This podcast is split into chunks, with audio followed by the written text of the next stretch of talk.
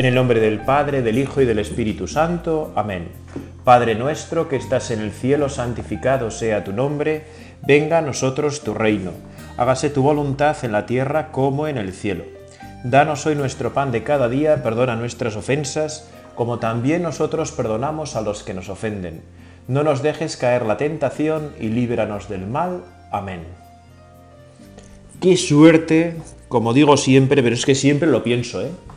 Qué suerte tengo y tenemos de estar contigo, Señor. Y además hoy que es jueves, que en la tradición de la iglesia es jueves eucarístico, ¿verdad? Porque recordamos la última cena.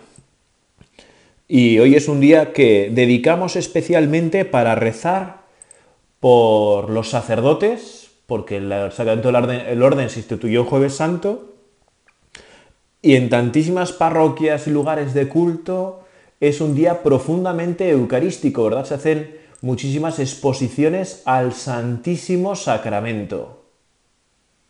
Y bueno, es, un día es un día hermoso para acercarnos a ti, Señor, en la Eucaristía.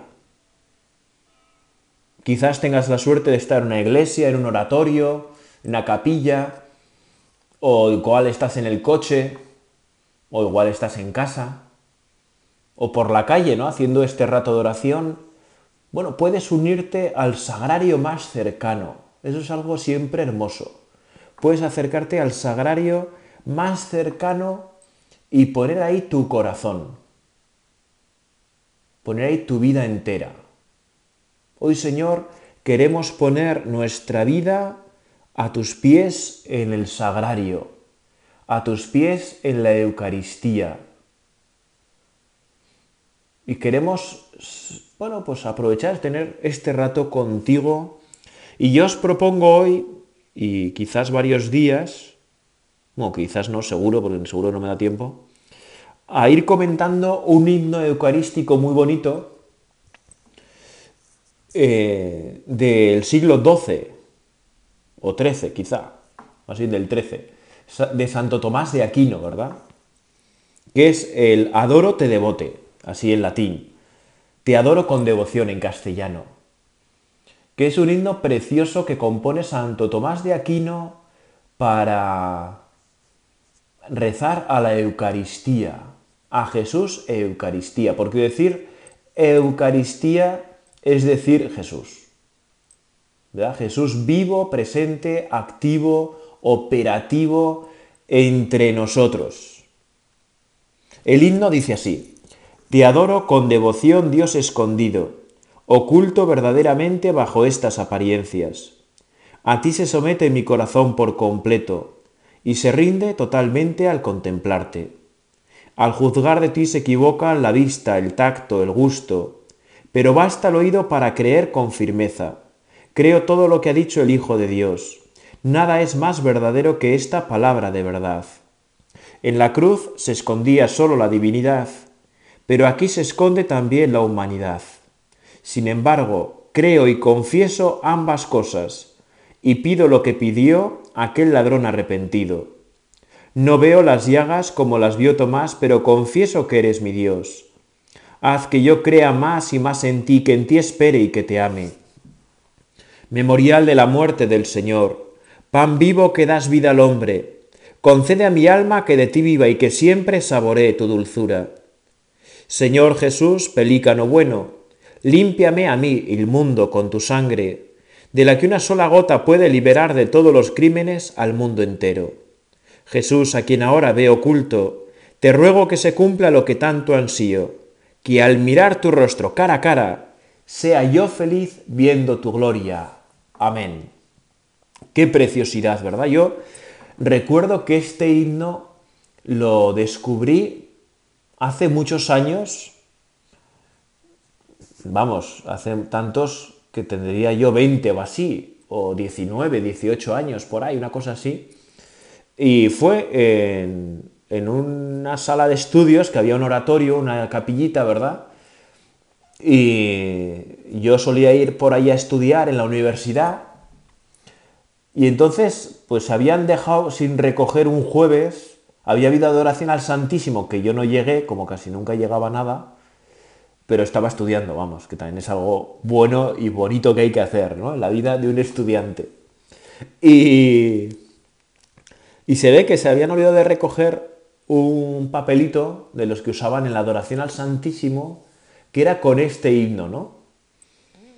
Y a mí me impresionaba tanto tener una biblioteca con oratorio, con capilla, que, bueno, pues solía ir algún ratillo a hacer alguna visita, ¿no? Que tampoco sabía muy bien ni qué decir ni qué hacer, pero ahí había una presencia distinta, ¿no? Que me ayudaba especialmente. Y entonces, bueno, aquel día había aquella hojita, me llamó tanto la atención que, que la cogí, la leí. Y dije, wow, esto es la bomba. Esto es una pasada. ¡Qué flipe! ¡Qué flipe! Y entonces eh, me hice con aquella hojita que me la guardé en el bolsillo y la llevaba siempre conmigo y la rezaba muchísimas veces, ¿verdad? Este himno tan hermoso del Adoro te devote. Que realmente nos ayuda a ponernos junto a ti, Señor. Un poco como los discípulos de Maús, ¿no? Al caer la tarde nos ponemos en tu presencia, te descubrimos presente en tu palabra, presente en la Eucaristía. ¿Verdad? Nosotros como aquellos discípulos de Maús podemos decir también hoy en nuestra oración, Señor, te hemos conocido al partir el pan. Te hemos conocido al pasar muchos ratos junto a ti en el sagrario te hemos conocido al irte a adorar en la custodia, ¿verdad? En la Eucaristía cuando se expone en la custodia. Señor, te conocemos y queremos ir y vivir siempre contigo en alegría. Ah, pues eso, te adoro con devoción, Dios escondido, oculto verdaderamente bajo estas apariencias. Te adoro con devoción, no te adoro de una manera eh, esclava, sierva, como algo impuesto que alguien me obliga. No, no, no, no, no, no, no. Te adoro con devoción. Te adoro con, con todo mi corazón puesto ahí, ¿verdad? Te adoro con, eh, bueno, así un poco desgarradamente, te adoro porque me da la gana. Te adoro porque me da la gana, te adoro con devoción. Te adoro porque yo quiero. Yo, Señor, me quiero poner de rodillas ante ti porque me da la gana. Y quiero poner en ese momento todo mi corazón, toda mi vida, todo lo que soy, todo lo que tengo, todo lo que planeo, todo lo que proyecto, todo lo que me alegra, todo lo que me entristece. Te adoro con devoción. Te adoro con devoción. ¿Y a quién adoramos con esa devoción? Al Dios escondido. ¿Cuánta fe hace falta para que la Eucaristía no sea para nosotros solo pan, sino la presencia real de Cristo resucitado, que habita en medio de nosotros?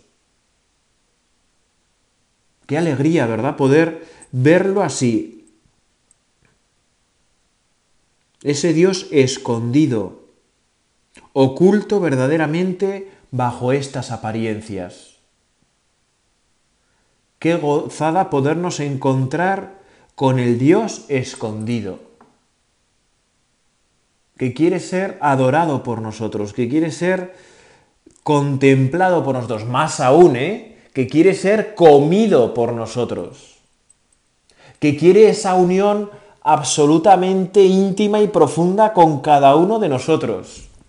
Es hermoso, ¿verdad? Porque cuando la Biblia quiere explicar cómo es la unión que Dios desea con cada uno de nosotros, ¿a qué recurre? Al tálamo nupcial, a la cama, al lecho, a la relación conyugal. ¿Cómo es la unión que Dios quiere con nosotros? Más fuerte que la del esposo con la esposa en la cama. Y eso ocurre a través de la Eucaristía, de algo tan sencillo, tan asequible, podríamos decir, ¿verdad? Digamos que no tenemos que recorrer el mundo entero, ¿no? Sino que estás aquí, Señor, con nosotros. Estás aquí junto a nosotros. Ahí es donde tú quieres. Y por eso te queremos adorar con devoción. Te queremos adorar con toda la fuerza de nuestro corazón, tantas veces herido, tantas veces pobre, tantas veces débil, tantas veces que nos reconocemos que no podemos colmar, ¿no? Pues Señor, ayúdanos a adorarte siempre con devoción. Que nos dé la gana muchas veces adorarte, ponernos en tus manos, ponernos en tus brazos amorosos, estar a tus pies, sentarnos contigo, gozar de ti. Qué suerte tenemos de saber reconocer en la Eucaristía al Dios escondido. ¿verdad? Ahora puedes aprovechar este rato de oración, yo también lo aprovecho, claro, para dar gracias a Dios. ¿verdad? Te queremos dar gracias, Dios mío, Dios nuestro, Padre de todos, te queremos dar gracias por la fe, por la fe eucarística. Gracias, Señor. Gracias, Señor, porque porque tú nos lo concedes, somos capaces de reconocerte presente en el sacramento de la Eucaristía y, y de vivir esa cercanía contigo, ¿verdad? De que estás escondido, pero para nosotros muy cercano. Eso es que, es que es la maravilla de la Eucaristía, ¿no? Que no estás lejos de nosotros, sino son de cercano, aunque estás escondido. Oculto verdaderamente bajo estas apariencias. Ah, que no pareces tú, pero eres. Mira, me acuerdo siempre, bueno, siempre no, no voy a mentir, ¿verdad? Que estamos haciendo la oración, pero me acuerdo muchísimas veces de aquella anécdota que contaba un sacerdote en su parroquia, ¿verdad? Un párroco, que le vino un niño con síndrome Down, ¿verdad? Con estas capacidades diferentes, ¿verdad? Que intelectualmente eh, no brillan tanto, pero tienen un corazón de oro que sabe amar como nadie, ¿eh? que es una pasada. Entonces el sacerdote, ¿no? recordando pues, qué condiciones hacen falta para hacer la primera comunión, una de ellas es saber a quién recibes. Entonces el sacerdote tuvo dudas de si aquel niño podría llegar a conocer a quién recibía, ¿no? Que no recibe pan sino Jesucristo. Entonces, hablando con la madre, pensó que la mejor solución, ella que era una mujer de fe, era que ella le diera catequesis. Y entonces, que le preparara bien y que al final de la catequesis, antes de poder recibir la primera comunión, él le haría una prueba muy sencilla. Muy así fue, ¿verdad? Pasó el tiempo, pasó el tiempo y entonces llegó el tiempo de acercarse a la comunión y aquel párroco le llevó a una capilla en la parroquia así muy recogida, ¿verdad? Pues parecida a esta en la que estoy yo ahora, ¿verdad? Que tenía un enorme crucifijo y el sagrario. Y entonces le preguntó el sacerdote, el párroco, con todo cariño a este niño y le dijo, ¿dónde está Jesús? El niño con una gran sonrisa miró a Jesús crucificado en el crucifijo, ¿verdad? Y dijo, ahí parece que está, pero no está. Luego mirando al sagrario, dijo, ahí no parece que está, pero está. El sacerdote se quedó absolutamente impresionado pensó, no sé si los demás niños están tan bien preparados para recibir la comunión como está este niño tan especial. Que además es un niño que es todo corazón, todo cariño.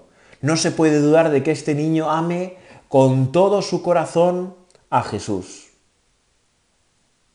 y que lo reconoce presente en la Eucaristía. Oculto verdaderamente bajo estas apariencias. En el sagrario Jesús parece que no está, pero está. Está por nosotros. Y por eso a ti se somete mi corazón por completo y se rinde totalmente al contemplarte. Qué gran belleza, ¿verdad? A ti se somete mi corazón por completo. Yo siempre que rezo con este himno pienso, ojalá, ojalá que realmente a ti se someta mi corazón por completo. Porque yo no siempre quiero con todo mi corazón a Jesús. No, no siempre. Muchas veces me quiero más a mí que a Jesús. Muchas veces tú lo sabes, Señor, ¿verdad? No se te oculta nada. Que me pongo por encima tuyo, por delante. Que me antepongo a tu amor. Y se reza, pero a veces con desgana. O no se reza o se reza pues, sin corazón, ¿no? Podemos rezar sin corazón, que es triste. Por eso, Señor, ayúdame a que realmente mi corazón se someta por completo a ti, que se rinda totalmente al contemplarte, que para mí, Señor, el sagrario no sea una cosa más, ¿verdad? Algo más de nuestra fe. No, no, no, no, que, mi corazón se rinda totalmente al contemplarte en la Eucaristía. Ayúdame, Señor. Concédeme esa gracia, concédeme ese favor tan especial en mi vida, esa fe grande en el sacramento, que realmente yo me pueda rendir ante ti. Rendir ante ti. Ah, ese, e, esa foto, ese meme católico, ¿no? Pero profundo de verdad, no, no cómico, que decía así, ¿no? Si vas a rendirte, que sea a los pies de Cristo Eucaristía. Si vas a rendirte, que sea a los pies de Jesucristo Eucaristía. ¿No? A, a nadie nos gusta rendirnos en nuestra vida. A nadie. Pero si en algún momento nos vamos a rendir, ojalá que sea ante ti, Señor. Que sea contemplándote. Que cuando no podamos más en nuestra vida, nos rindamos ante ti. Y pongamos ahí toda la fuerza de nuestro corazón, toda la fuerza de nuestra vida. Continúa el himno, ¿verdad? En la segunda estrofa, de una manera muy llana, muy sencilla y muy hermosa. Al juzgar de ti se equivocan la vista, el tacto, el gusto. Pero basta el oído para creer con firmeza. Creo todo lo que ha dicho el Hijo de Dios. Nada es más verdadero que esta palabra de verdad. Qué impresionante, porque en qué pocas palabras Santo Tomás de Aquino nos define la Eucaristía, ¿no? Al juzgar de ti, al pensar de ti, ¿no? Con ese sentido crítico que nunca hemos de perder, se equivocan los sentidos. Es que se equivocan porque no vemos la realidad. Porque cuando te miramos, Señor, ¿qué vemos? Pan, cuando te tocamos, Señor, en nuestras manos al recibir la comunión, en nuestra boca al recibir la comunión,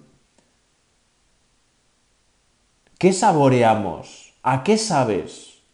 A pan. ¿Es así? El gusto, pues es que sabes a pan. Nuestros sentidos nos engañan la vista, el tacto y el gusto, que son tan importantes, ¿no? Bueno, pues nos engañan, nos equivocan, nos equivocan. ¿No? Como tantas veces nos equivocan estos sentidos en las relaciones con los demás, ¿verdad? Que vemos y vemos lo que no hay, o vemos más de lo que hay, ¿no? Realmente. El tacto, pues muchas veces, ¿verdad? Pues no, no tenemos tacto en nuestras relaciones con los demás, ¿verdad? O el gusto. ¿No? Que nos parece que es una cosa y es otra. Pero basta el oído para creer con firmeza. Es que la fe, la fe no llega ni por la vista, ni por el tacto, ni por el gusto. La fe llega por el, por el oído. Fides ex auditur, se dice en teología. La fe viene, del oído, de la escucha. De la escucha, del oído. Y ahí no nos engaña, ¿eh? Tomad y comed, esto es mi cuerpo. Tomad y bebed, esta es mi sangre. Ya está, dicho todo. Dicho todo, con eso ya no podemos tener ninguna duda. Cuando Jesucristo tú nos dices, tomad y comed, esto es mi cuerpo, tomad y bebed, esta es mi sangre. Aunque la vista, el tacto, el gusto nos han engañado, tú, Señor, no nos engañas nunca. Y por eso la fe llega por el oído. Por eso es tan importante, ¿verdad? ¿Dónde ponemos el oído en nuestra vida? ¿Dónde ponemos la escucha en nuestra vida? Guardar los sentidos de tal manera que nos ayuden a encontrarnos con Dios. Claro, si somos personas, que a todos nos pasa de vez en cuando, bueno, al menos a mí me pasa, igual a ti no, pero a mí me pasa. ¿No? Que que andamos con la vista solo para las cosas de fuera, con, ¿no? disparados en los sentidos, ¿no? Deseando ver cosas, distraídos absolutamente, deseando tener sabores nuevos en nuestra vida, ¿verdad? Las ropas y tal de la mejor calidad, todo, vivimos sensualmente, ¿no? Para los sentidos. O si el oído, ¿verdad? Pues solo para música y además de en general de no mucha calidad, pues nuestros oídos, no, perdón, nuestros sentidos se van atrofiando. Cuando no cuidamos nuestros sentidos, se atrofian.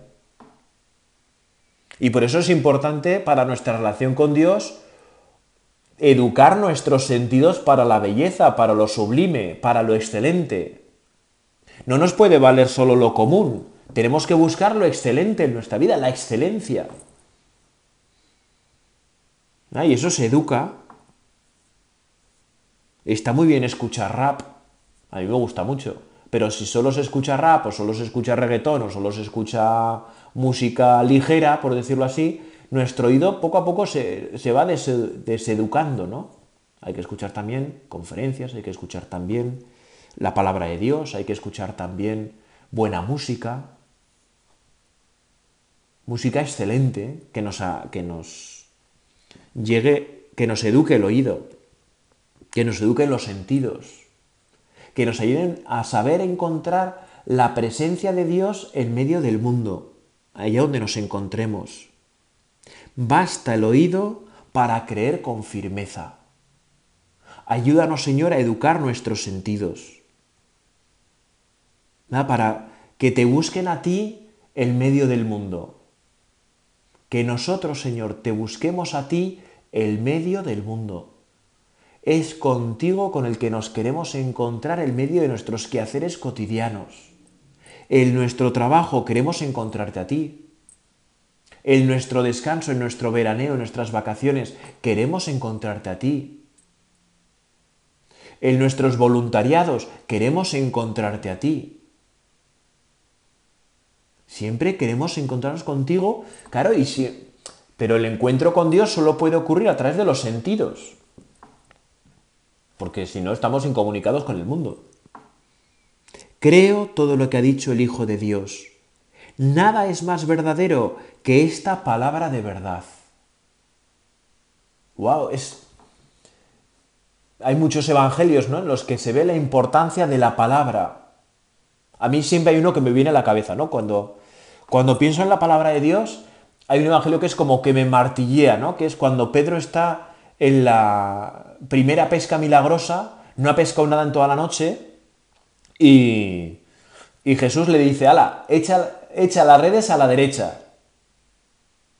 Y, y Pedro le dice, a ver, señor, hemos estado pescando toda la noche y no hemos encontrado nada. Pero por tu palabra echaré las redes. El poder de la palabra de Jesucristo. Que allí donde no había nada, aparece multitud de peces, como nunca antes. Nada es más verdadero que esta palabra de verdad. ¿Cuántos fakes, cuántas palabras falsas, cuántas mentiras, cuántas, cuánto desastre ¿no? a través de la lengua? ¿Cuántas palabras tenemos en el mundo que es que dices, es que ya no me puedo fiar de nada, ¿no? Escuchas una noticia y dices, bueno, ya será real, ya será así, Bueno, pues nosotros tenemos una palabra en la que siempre nos podemos fiar. Es tu palabra, Señor. Jesucristo es la palabra de Dios al mundo. Tú eres, Señor, la palabra de Dios al mundo. Nada es más verdadero que esta palabra de verdad. ¿Dónde podemos poner tú y yo todo nuestro corazón? en Jesucristo, la palabra de Dios al mundo. Por eso qué importante es, qué importante es que tú y yo cada día recemos con la palabra de Dios, que la encontramos tanto en la Biblia como en el magisterio de la Iglesia, en el catecismo, por ejemplo, ¿verdad? también es palabra de Dios. También es Jesucristo que se nos entrega al mundo a través de la Iglesia. Nada es más verdadero que esta palabra de verdad. Hay otra persona en la Biblia, ¿verdad?, a la que todos queremos mucho, estoy seguro que es nuestra Madre del Cielo, la Santísima Virgen María, a la que en la que nos fiamos, ¿no? La que nos fijamos, quería decir, perdón, la que nos fijamos. Hágase el mí según tu palabra.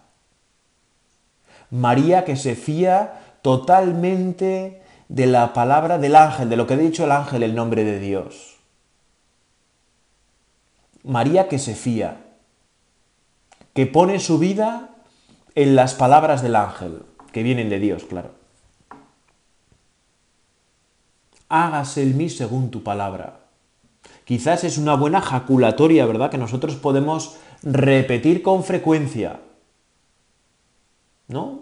Como María, hágase el mí según tu palabra. Hágase el mí según tu palabra. Quiero que tu palabra, Señor, esa palabra de verdad, esa palabra de que es camino, que es verdad, que es vida, se haga el mí. Se haga el mí. Como en María. Como en tu madre. ¿No? Quiero que se haga el mí, que se cumpla la palabra de Dios el mí. Porque si eso se realiza, pues ya tenemos todo cumplido, ¿no? Ya está todo hecho. Por eso se lo podemos repetir con frecuencia. Hágase el mí según tu palabra. Nada es más verdadero que esta palabra de verdad. Entonces hágase el mí según tu palabra. Vamos a pedir a María, nuestra Madre, que ella nos ayude a fiarnos de la palabra de Dios, a, tener nuestros sentidos de tal manera dispuestos que nos fiemos siempre de Jesucristo, de su palabra. Tomad y comed, esto es mi cuerpo. Tomad y bebed, esta es mi sangre. Que tengamos esos deseos sanos, grandes, santos, de encontrarnos contigo, Jesús, en la Eucaristía.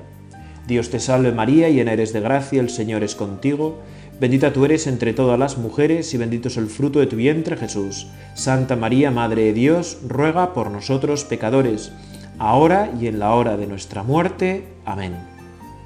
Hágase el mí según tu palabra. Hágase el mí según tu palabra.